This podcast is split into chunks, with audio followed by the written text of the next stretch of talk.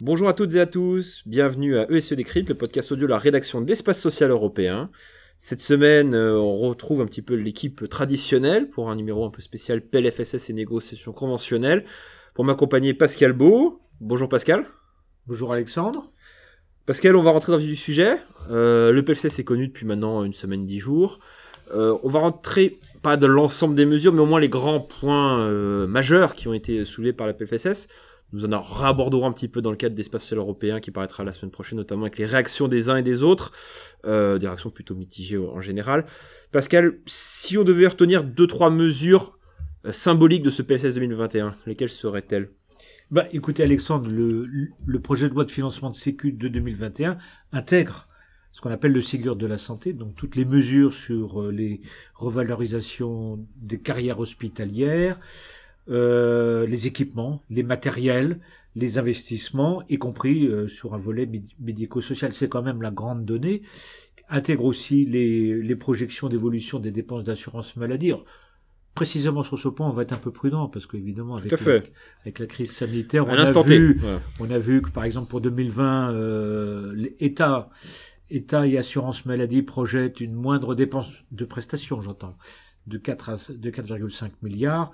Est-ce qu'en 2021 on aura on aurait à nouveau avec un rebond de la crise hélas la même chose, on verra bien, on va être prudent. Et je crois qu'il faut être très très prudent sur le plan euh, macroéconomique euh, et macro et macro sanitaire, je veux dire mmh. par là. Est-ce qu'il y aura un rebond de la crise? On, on l'espère pas. Ah oui?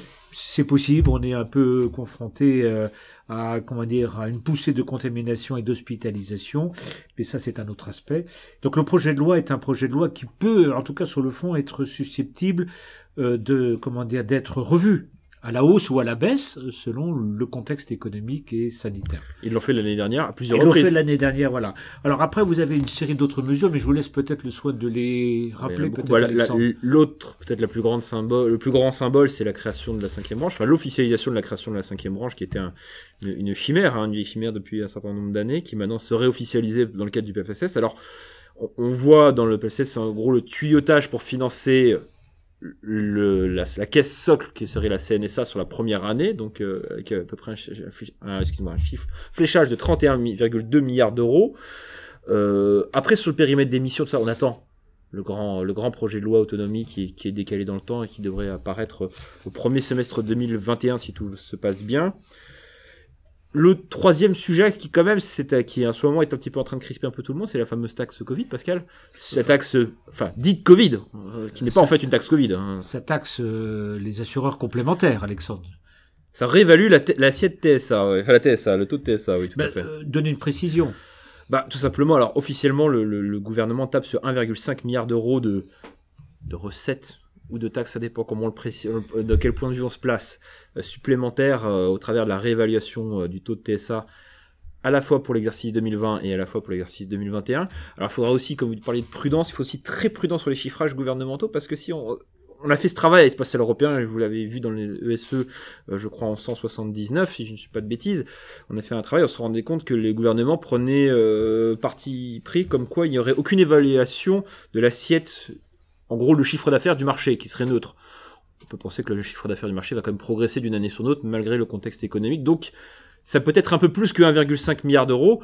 Et surtout, il y a une clause de revoyure l'année prochaine, Pascal, qui fait qu'ils euh, vont devoir se reasseoir autour de la table pour négocier, entre guillemets, la pérennité de ce dispositif. Voilà, si, on peut parler de négociation, Alexandre. Un échange courtois, voilà. Oui, euh... l'échange courtois peut être ferme. peut être ferme tout, en, tout en restant courtois. Mais comme voilà, mais comme on l'a dit, on l'a déjà écrit, c'est vrai que tout ça au final est quand même on fait pas preuve d'une grande innovation, d'une grande euh, intelligence. Euh, il y aurait pu peut-être faire d'autres choses. Euh, des pistes évidemment ont été avancées par les uns et les autres, mais, mais, mais grosso modo, voilà, il fallait, il, il, y avait une séquence qui obligeait ou qui poussait à, ils l'ont fait. Bon, bah on, dont acte, on verra, comme je l'ai dit, le PFS n'est pas définitif, on attend de voir, et peut-être que des amendements éventuellement vont venir atténuer ou amplifier, on ne le souhaite pas pour les acteurs complémentaires, euh, la taxe dans les prochaines semaines. D'accord. Deux, trois précisions sur ce projet de loi de financement. Nous sommes le 6 octobre. 7. 7 octobre, pardon, excusez-moi, je fais Les coulisses de l'ordre d'émission. Le texte est parti, euh, comment dire, euh, au Parlement. C'est-à-dire que ce matin, il y avait le Conseil des ministres. Le Oui. Conseil des ministres a validé la présentation du projet de loi, revenu du Conseil d'État avec peut-être quelques aménagements juridiques, revenu des caisses nationales pour avis, mais ça, euh, ça compte pour du beurre, j'allais dire, parce que le gouvernement ne s'assoit assez, assez largement sur euh, la position. Ça prend le pouls de la société civile quand Oui, même. mais enfin, si on veut, bon, enfin, bon. Euh, surtout qu'en général, le, le PLFSS est toujours systématiquement rejeté dans les conseils d'administration. c'est pas le cas cette année. Cette année, c'est plus mitigé. C'est plus mitigé. Ah, Il faut, le- faut le signaler. Donc la semaine prochaine, euh, la commission des affaires sociales de l'Assemblée travaille d'arrache-pied, convoque le ministre, le ou les ministres pour débattre de tout cela. Et puis le débat complet euh, interviendra dans la semaine du 20 au 23 octobre prochain, Avant le passage. euh, avant, le, avant Au euh, Sénat. le- la transmission de la petite loi. Je voudrais insister sur deux choses. Dans l'espace social européen 1180, vous avez nos lecteurs et nos auditeurs ont les détails du projet de loi de financement. Et dans celui que nous préparons, Alexandre, pour la semaine prochaine, ils ont les détails de la future branche autonomie autour de la Caisse nationale sur la base des éléments du rapport Vachet. Oui, on a détricoté Le- un petit peu le rapport. Voilà. On a travaillé le rapport et on explique tout ça dans les détails. Voilà. Mais je, je retiens, et c'est, ce sera mon dernier mot là-dessus, nous sommes dans une période de déficit, nous l'étions. Je, enfin, je rappelle que l'assurance maladie est déficitaire depuis 1900, enfin, officiellement depuis 86, parce qu'avant, on n'avait pas des statistiques très très fiables. Au minimum, ça, ça fait 34 ans, et il faut rajouter encore quelques années, puisque la CADES va jusqu'en 2033. Donc ça fait au minimum 34 ans que l'assurance maladie est déficitaire, excusez du peu. C'est un record du monde. On a beaucoup de records du monde, nous, en France, hein, Oui, y compris les mauvais, parce que ça, c'est pas un bon record du monde. Alors certes, il y a la crise, euh, l'État et le gouvernement et les gestionnaires ne sont pas forcément responsables de tout. Mais Mais enfin, on il y a eu des périodes on où pas ils les étaient- seuls à être en crise. Oui, c'est sûr. Je crois. Il y a des périodes où ils étaient largement responsables et ils n'ont pas agi. Voilà. Nous, on fait un calcul avec quelques experts de la Cour des comptes pour montrer qu'il y a quand même 35 à 40 milliards d'euros d'intérêts qui ont été bêtement euh, prélevés sur euh, le revenu des Français pour payer la dette sociale. 35 à 40 milliards d'euros. Je laisse chacun réfléchir à l'utilisation de cet argent. Eh ben, c'était l'enveloppe globale du Ségur. C'était euh, 35 à 40 milliards d'euros. Un peu, un euh, c'est 30 cinq milliards. fois. Figure, Voilà. c'était 30 milliards. On, on parle un petit peu de la Ben, négociation écoutez, conventionnelle. on vous écoute, Alexandre, sur la négociation conventionnelle. Il est tombé une information ce midi. Oui, alors, euh, alors, on rappelle quand même que les négociations conventionnelles, on parlait du, du, du Ségur euh, précédemment, la négociation conventionnelle s'inscrivait dans la, foulée du Ségur pour repréciser euh, deux choses. Un, le périmètre de, de l'exercice coordonné en ville au travers euh, des maisons pluridisciplinaires, des CPTS ou, ou autres formes d'exercice coordonné. Et de deux, euh, c'était aussi pour l'assurance maladie le renforcement des dispositifs de téléconsultation qui ont fait leur preuve. Clairement, c'était une, une réussite euh, pendant la période de confinement avec des. On a, je rappelle qu'on a atteint parfois un, plus d'un million d'actes euh, au, pic de, de- au pic du confinement. Donc il fallait transformer l'essai, euh, structurer encore un petit peu davantage ces deux chantiers-là qui sont quand même les chantiers de demain hein, en termes de médecine de ville. Hein, et il faut, faut, faut, faut, être conscient de cela. Et patatras, euh, après les présentations des premières pistes par euh, nos directeurs général de, de l'assurance maladie Thomas Fatome, euh, quelques communiqués passés pa- de ci de là ce week-end. La CSMF, qui est comme l'un des deux trois grands syndicats euh, médicaux français, a décidé de claquer la porte et donc annoncer son retrait des négociations conventionnelles. Allé un peu plus loin que ce qu'ils avaient pu faire en 2016. En 2016, ils n'avaient pas signé le texte, mais ils étaient allés au bout de la convention, la négociation. Cette année, ils claquent la porte, euh, alors que je crois qu'on a fait deux trois réunions sur les six. Donc c'est-à-dire qu'on a mi-chemin, ils claquent la porte. Alors pour ça, Pascal, on, Pourquoi on- Pourquoi Pourquoi Oh, claquer bah, la euh, porte deux trois raisons. La première, c'est déjà c'est l'enveloppe. Alors là, c'est vrai qu'en règle générale, l'enveloppe, l'enveloppe. l'enveloppe euh, liée à la, à la revalorisation des actes à l'issue Ouais. de ces négociations. Bah oui. Alors en général, on attend la fin pour le connaître.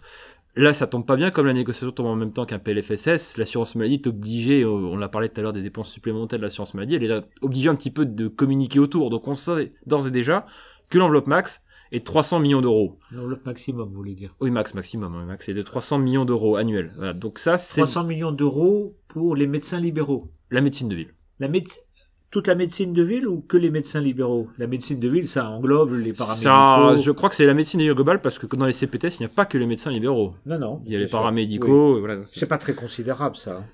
Bah, surtout que si vous mettez ça en comparaison, alors là, c'est l'un des points de clivant par rapport à ce qui a pu être, entre guillemets, je n'aime pas cette expression, mais lâché euh, vis-à-vis de- de- des camarades du secteur hospitalier. Donc c'est vrai qu'il y, y a ce pressentiment-là. Le deuxième, c'est sur les modalités. Pas tout à Euh, fait comparable, quand même, les deux situations, Alexandre. Il y avait, la- un- non, il y pas- avait pas- la nécessité d'un rattrapage euh, Moi, sur je- le je- je- hospitalier, vous en, vous en conviendrez. Ben, je conviens, je l'ai écrit et, et je, je ne fais que rapporter ce qu'ils ont de précisé. Moi, je ne, ne donne pas mon opinion personnelle sur ce, point- ce sujet-là. Et c'était plus pas sur les revalorisations salariales, mais plutôt sur les, infra- les dépenses en infrastructure qui, euh, qui demandaient une certaine forme de réciprocité. Après, le deuxième point, c'est sur les modalités. Les modalités, euh, il y a une règle d'or qui avait été figée dans de la première négociation sur la téléconsultation. C'était celle de que tout patient qui veut faire un acte de téléconsultation doit consulter à minima son médecin traitant une fois dans les 12 derniers mois. C'était la règle d'or euh, qui avait été posée et euh, les lignes rouges pour les syndicats. Cette, règle d'or, la CNAM souhaite la faire sauter. Oui. Pour faciliter notamment l'accès aux soins non programmés dans certains territoires. Ce Bah qui oui. peut s'entendre, hein, évidemment, il n'y a pas de souci là-dessus. Bah, évidemment, On la pas situation l'impose. Voilà, sauf que bah là, en l'occurrence, les syndicats médicaux n'ont pas bougé leur ligne rouge depuis la dernière négociation, et donc à ce moment-là, ça fait beaucoup. Et après, il y a une troisième raison, Pascal, qui est beaucoup plus politique, c'est qu'on est à peu près à 3-4 mois des, enfin 5-6 mois des, des élections aux URPS, euh, dans un contexte euh, compliqué pour la base électorale médicale. Euh, bah, chacun peut être en train de montrer un petit peu, élabore son programme, et mais se met dans des positions de rapport de force. Euh, Il y a beaucoup d'enjeux derrière, des enjeux de représentation, des enjeux aussi économiques. Donc euh, la position de la CSMF intègre évidemment, on peut penser ces éléments-là dans le calcul général. D'accord. Donc c'est à suivre, mais la négociation n'est pas forcément donc Bah, c'est une à, drôle. vous, à vous écouter bien partie. Elle n'est pas bien partie. Alors, on euh, reste à voir ce que feront ceux qui sont restés autour de la table. Mais après, même politiquement, je trouve que l'image n'est pas très très bonne. On a vu quand même une image d'une certaine unité euh, du secteur hospitalier, et même une certaine forme de transversalité lors du Ségur. Euh, secteur public, secteur privé, euh, secteur privé à but non lucratif. Tout le monde euh, travaillait un peu main dans la main dans, un, dans une trajectoire commune. Euh, Là, ça se tire déjà dans les pattes au bout de deux réunions. Donc, euh, je suis désolé de constater que l'union euh, d'un côté a été euh, aura bénéficié à ce secteur. De l'autre côté, la désunion, je ne suis pas sûr qu'elle y bénéficie. On Et- verra bien.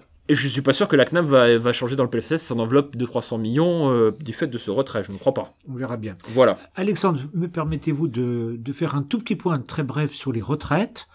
Euh, Les retraites complémentaires ne seront donc pas revalorisées. euh, puisque l'indice des prix est très faible, et puis le déficit de l'ARCO et de l'AGIR pour les, les retraites complémentaires des Oui. salariés est de l'ordre de 6,5 à 7 milliards d'euros pour 2020. Tout à fait. Bon, mais ça, c'est pas très grave au ce sens que l'inflation est très basse, si ce n'est euh, inexistante. C'est parce qu'il y a un grand rendez-vous au mois de janvier prochain qui va pas être simple pour tout le monde, notamment pour les organisations syndicales et patronales, car l'ARCO et la GIRC doivent renégocier l'accord de 2019 sur euh, le fait de décaler l'âge d'ouverture des droits à taux plein à de 62 à 63 ans. Je rappelle que cet accord a été signé par, la, par le MEDEF, bien sûr, mais par la CFDT, Tout à fait. et que ça va pas être simple pour la CFDT de prendre des- une position compte tenu de ce qui s'est dit, ce qui s'est passé pendant les discussions et les, et les débats politiques nationaux sur la réforme des retraites. Voilà, donc on, a- on aura, vous voyez, dans le contexte dans lequel nous sommes, un peu délicat, il y aura un nouveau rendez-vous sujet imposé sur les retraites. Et je- là, je ne parle pas de, de l'intention du gouvernement de redéposer un projet de loi euh, en 2021. C'est une autre histoire. Voilà. Voilà, Alexandre. Bah, merci. Merci à toutes et à toutes de nous avoir écoutés. Et on se retrouve la semaine prochaine pour un autre numéro. Alors, on devrait avoir quand même une réaction politique au PLFSS la semaine prochaine. On vous tient au courant, bien évidemment. À très bientôt. Au revoir.